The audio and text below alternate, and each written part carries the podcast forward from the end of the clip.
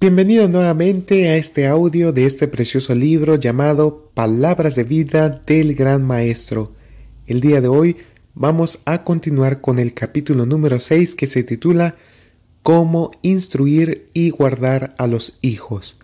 Prestemos atención. Pueden enseñarse en la familia y en las escuelas preciosas lecciones deducidas de la obra de la siembra y de la forma en que la planta se desarrolla de una semilla.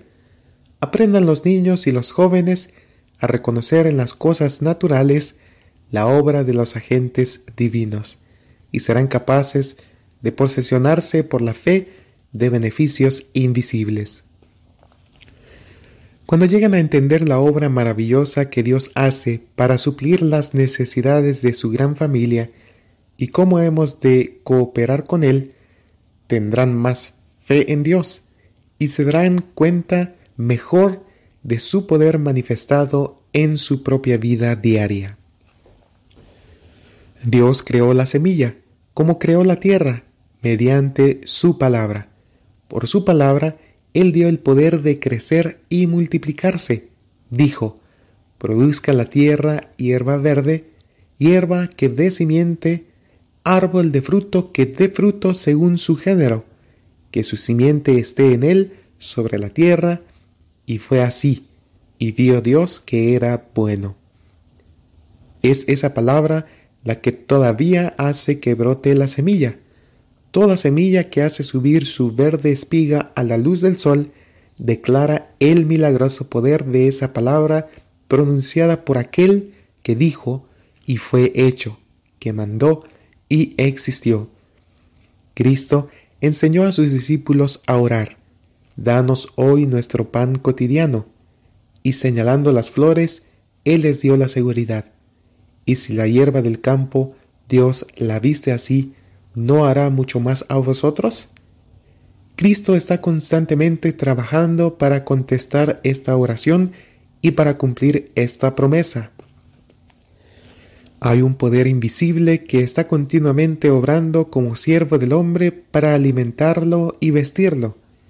Nuestro Señor emplea muchos agentes para hacer de la semilla, aparentemente tirada, una planta viva, y Él suple en la debida proporción todo lo que se necesita para perfeccionar la cosecha. He, ahí las hermosas palabras del salmista. Visitas la tierra y la riegas, en gran manera la enriqueces, con el río de Dios, lleno de aguas, preparas el grano de ellos cuando así la dispones. Haces se empapen sus surcos, haces descender sus canales, ablandasla con lluvias, bendices sus renuevos, tú coronas el año de tus bienes, y tus nubes destilan grosura. Salmos 65, 9 al 11. El mundo material se halla bajo el dominio de Dios. Las leyes de la naturaleza son obedecidas por la naturaleza. Todo expresa y obra la voluntad del Creador. La nube y la luz del sol, el rocío y la lluvia, el viento y la tormenta, todo se halla bajo la vigilancia divina y rinde implícita obediencia a su mandato. Es en obediencia a la ley de Dios como el tallo del grano sube a través de la tierra, primero hierba, luego espiga, después grano lleno en la espiga. El Señor desarrolla estas etapas a su debido tiempo porque no se oponen a su obra, y será posible que el hombre hecho a la imagen de Dios, dotado del raciocinio y del habla, sea el único que no aprecie sus dones y desobedezca su voluntad? ¿Serán los seres racionales los únicos que causen confusión en nuestro mundo? En todas las cosas que tienden al sostén del hombre se nota la concurrencia del esfuerzo divino y del humano. No puede haber cosecha a menos que la mano humana haga su parte en la siembra de la semilla.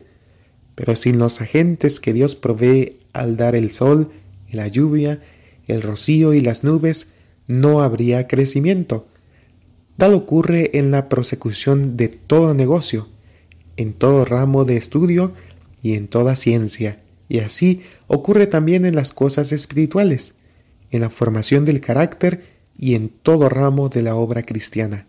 Tenemos una parte que cumplir, pero debemos tener el poder de la divinidad para unirlo con el esfuerzo o nuestros esfuerzos serán vanos. Cuando quiera que el hombre alcanza algo, sea en lo espiritual o en lo temporal, debe recordar que lo hace por medio de la cooperación con su Hacedor. Necesitamos grandemente comprender nuestra dependencia de Dios. Se confía demasiado en los hombres y en las invenciones humanas. Hay muy poca confianza en el poder que Dios está listo para dar. Coadjutores somos de Dios. Inmensamente inferior es la parte que lleva a cabo el agente humano. Pero si está unido con la divinidad de Cristo, puede hacer todas las cosas por medio de la fuerza que Él imparte. El desarrollo gradual de la planta desde la semilla es una lección objetiva en la crianza del niño. Hay primero hierba, luego espiga, espiga, después grano lleno en la espiga. Aquel que dio esta parábola creó la semillita, le dio sus propiedades vitales y ordenó las leyes que rigen su crecimiento, y las verdades que enseña la parábola se convirtieron en una viviente realidad en la vida de Cristo. Tanto en su naturaleza física como en la espiritual, él siguió el orden divino del crecimiento ilustrado por la planta, así como desea que todos los jóvenes lo hagan. Aunque era la majestad del cielo, el Rey de la Gloria nació como un niño en Belén, y durante un tiempo representó a la infancia desválida mientras su madre lo cuidaba. En la niñez hizo las obras de un niño obediente, habló y actuó con la sabiduría de un niño y no con la de, con la de un hombre honrando a sus padres y cumpliendo sus deseos en formas útiles, de acuerdo con la capacidad de un niño pero en cada etapa de su desarrollo era perfecto, con la sencilla y natural gracia de una vida exenta de pecado. El registro sagrado dice de su niñez, el niño crecía y fortalecíase, y se henchía de sabiduría, y la gracia de Dios era sobre él. Y de su juventud se registra, Jesús crecía en sabiduría y en edad, y en gracia para con Dios y los hombres. Aquí se sugiere la obra de los padres y los maestros. Deben procurar cultivar las tendencias de la juventud para que en cada etapa de su vida puedan representar la belleza natural propia de aquel periodo, desarrollándose naturalmente como las plantas en el jardín. Los niños exentos de afectación y que actúan con naturalidad son los más atractivos. No es prudente darles atención especial y repetir delante de ellos sus agudezas. No se debe estimular la vanidad alabando su apariencia, sus palabras o sus acciones, ni deben vestirse de manera costosa y llamativa. Esto aumenta el orgullo en ellos y despierta la envidia en el corazón de sus compañeros.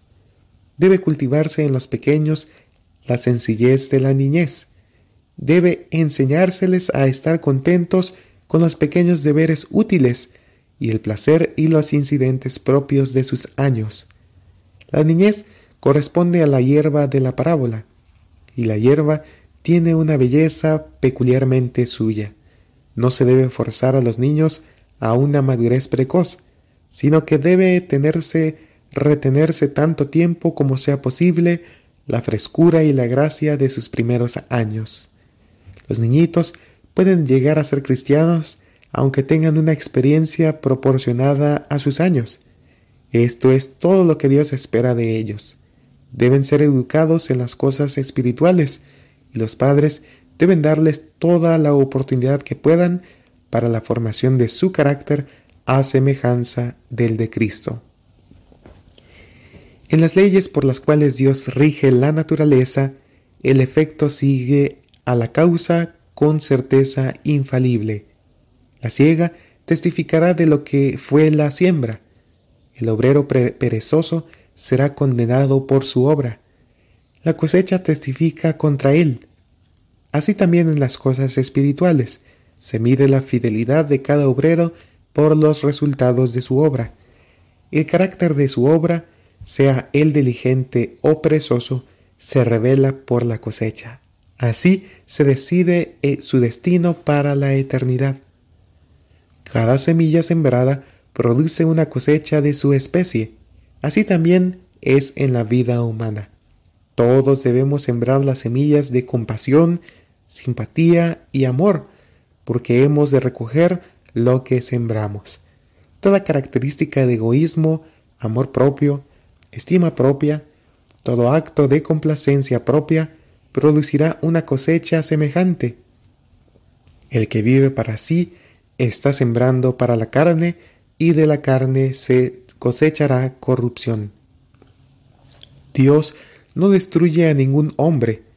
Todo hombre que sea destruido se habrá destruido a sí mismo. Todo el que ahogue las amonestaciones de la conciencia está sembrando las semillas de la incredulidad y éstas producirán una segura cosecha. Al rechazar la primera amonestación de Dios, el faraón de la antigüedad sembró las semillas de la obstinación y cosechó obstinación. Dios no lo forzó a la incredulidad. La semilla de la incredulidad que él sembró produjo una cosecha según su especie. De aquí que continuara su resistencia hasta que vio a su país devastado y contempló el cuerpo frío de su primogénito y los primogénitos de todos los que estaban en su casa y de todas las familias de su reino, hasta que las aguas cubrieron sus caballos, sus carros y sus guerreros, su historia es una tremenda ilustración de la verdad de las palabras de que todo lo que el hombre sembrare, esto también segará. Si los hombres comprendieran esto, tendrían cuidado de la semilla que siembran. Puesto que la semilla sembrada produce una cosecha, y ésta a su vez es sembrada, la cosecha se multiplica. Esta ley se cumple en nuestra relación con otros. Cada acto, cada palabra es una semilla que llevará fruto. Cada acto de bondad bien pensado, de obediencia o de abnegación, se reproducirá en otros y por medio de ellos todavía en otros, así como cada acto de envidia, malicia o disensión es una semilla que brotará en raíz de amargura, con la cual muchos serán contaminados y cuanto mayor será el número de los envenenados por los muchos. Así prosigue la siembra del bien y del mal para el tiempo y la eternidad.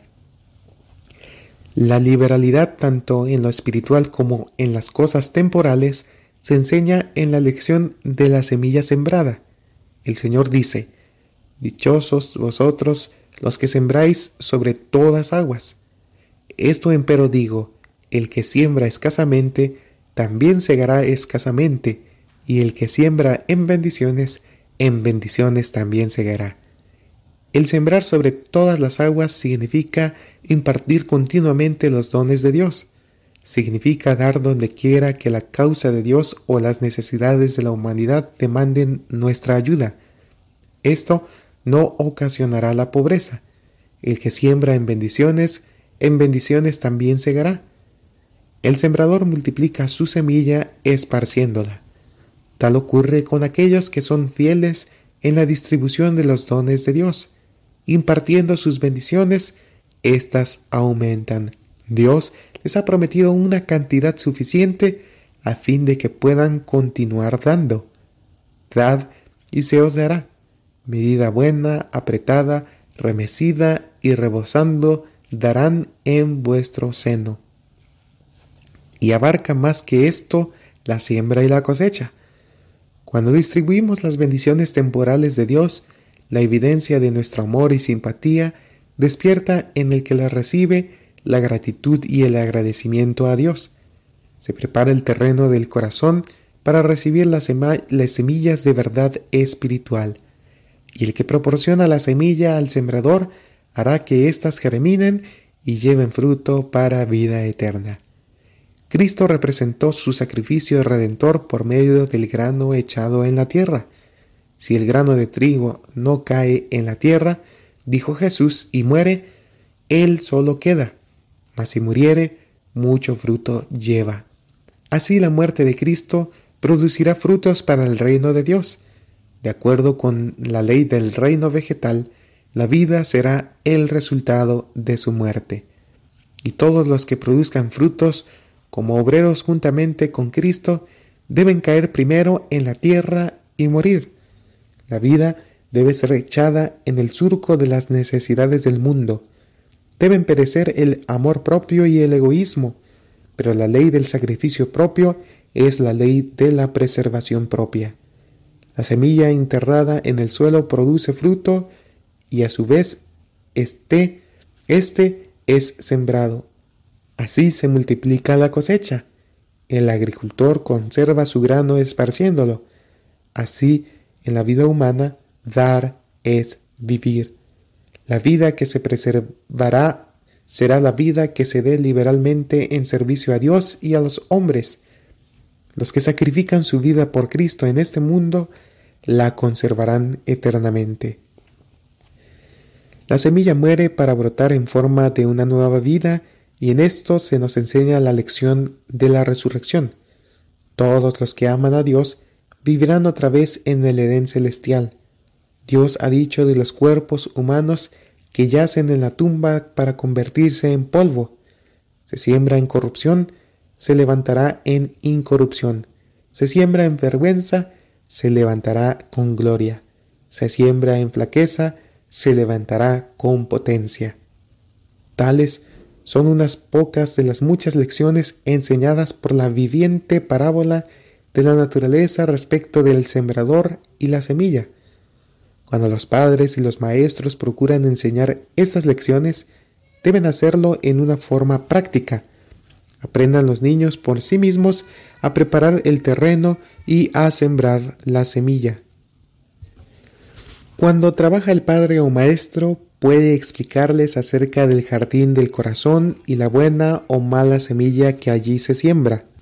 Y así, como el jardín puede prepararse para la semilla natural, debe prepararse el corazón para la semilla de la verdad. Cuando esparcen la semilla en el terreno, pueden enseñar la lección de la muerte de Cristo y cuando surge la espiga, la verdad de la resurrección. Cuando crecen las plantas, puede continuarse con la relación entre la siembra natural y la espiritual. A los jóvenes debe instruírselos en una forma semejante, debe enseñárseles a trabajar el terreno. Sería bueno que todas las escuelas tuvieran terreno para el cultivo. Tales terrenos deberían ser considerados como el aula de Dios.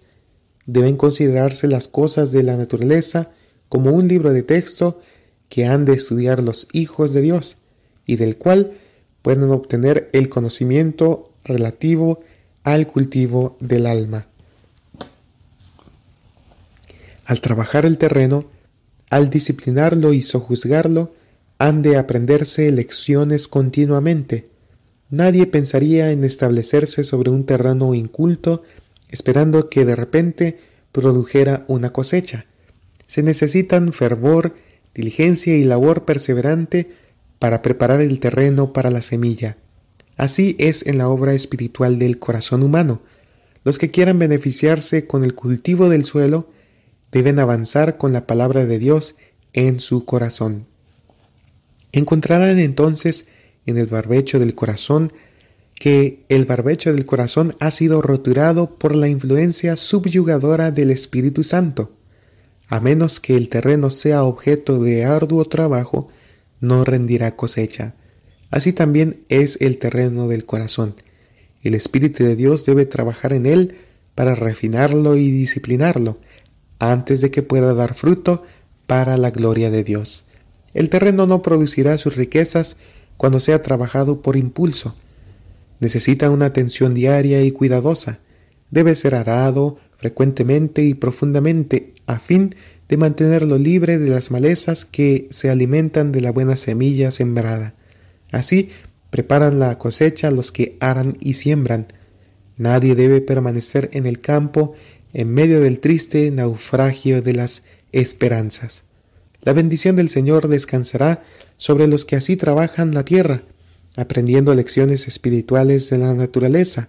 Al cultivar el terreno, el obrero sabe poco de los tesoros que se abrirán delante de él, si bien es cierto que no ha de despreciar la instrucción que pueda recibir de los que tienen experiencia en la obra y la información que puedan impartirle los hombres inteligentes, debe obtener lecciones por sí mismo. Esta es una parte de su educación. El cultivo del terreno llegará a ser una educación para el alma. El que hace que brote la semilla y la cuida día y noche, el que le da poder para que se desarrolle, es el autor de nuestro ser, el Rey del, del cielo, y él ejerce un cuidado, un cuidado e interés aún mayores hacia sus hijos. Mientras el sembrador humano está sembrando la semilla que mantiene nuestra vida terrenal, el sembrador divino sembrará en el alma la semilla que dará frutos para vida eterna. Bien, con esto finalizamos el capítulo número 6 titulado Cómo instruir y guardar a los hijos. Te invito a que puedas compartir estos audios para que tus amigos y seres queridos también puedan aprender de estas preciosas lecciones y hagamos lo posible por poner en práctica estas enseñanzas para gloria de Dios. Bendiciones y hasta la próxima.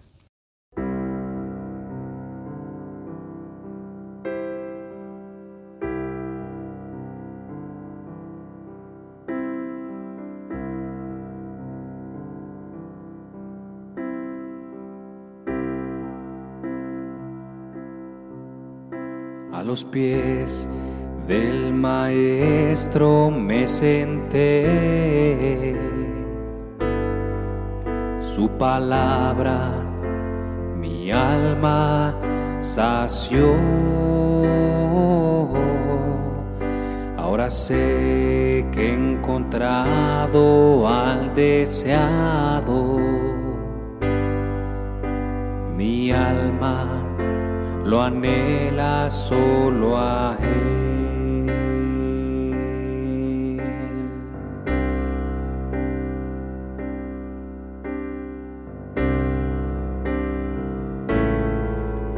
A los pies del Maestro me senté. Su palabra mi alma sació sé que he encontrado al deseado. Mi alma lo anhela solo a Él. He encontrado al amado. Nunca más lo dejaré.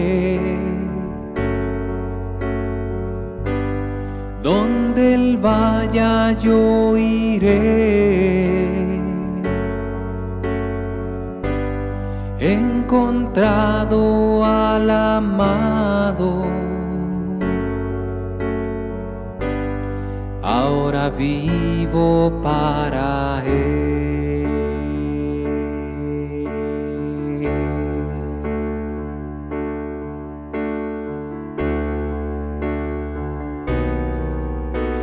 Los pies del maestro me senté.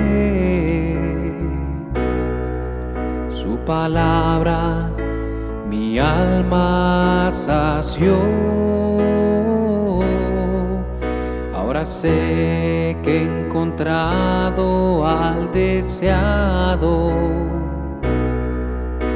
Mi alma lo anhela solo a Él. encontrado al amado. Nunca más lo dejaré. Donde él vaya yo iré.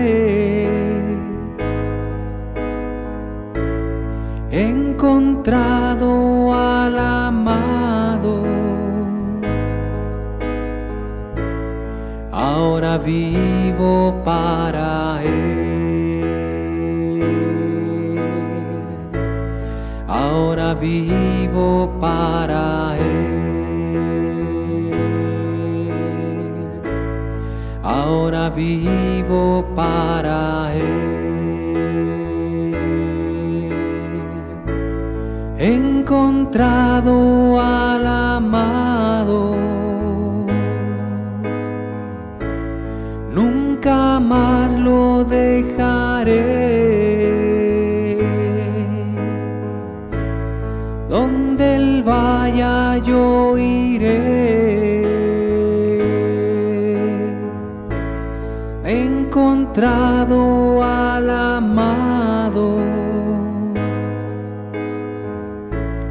ahora vivo para Él.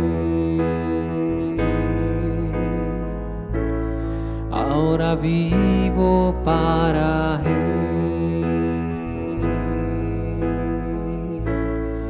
Ahora vivo para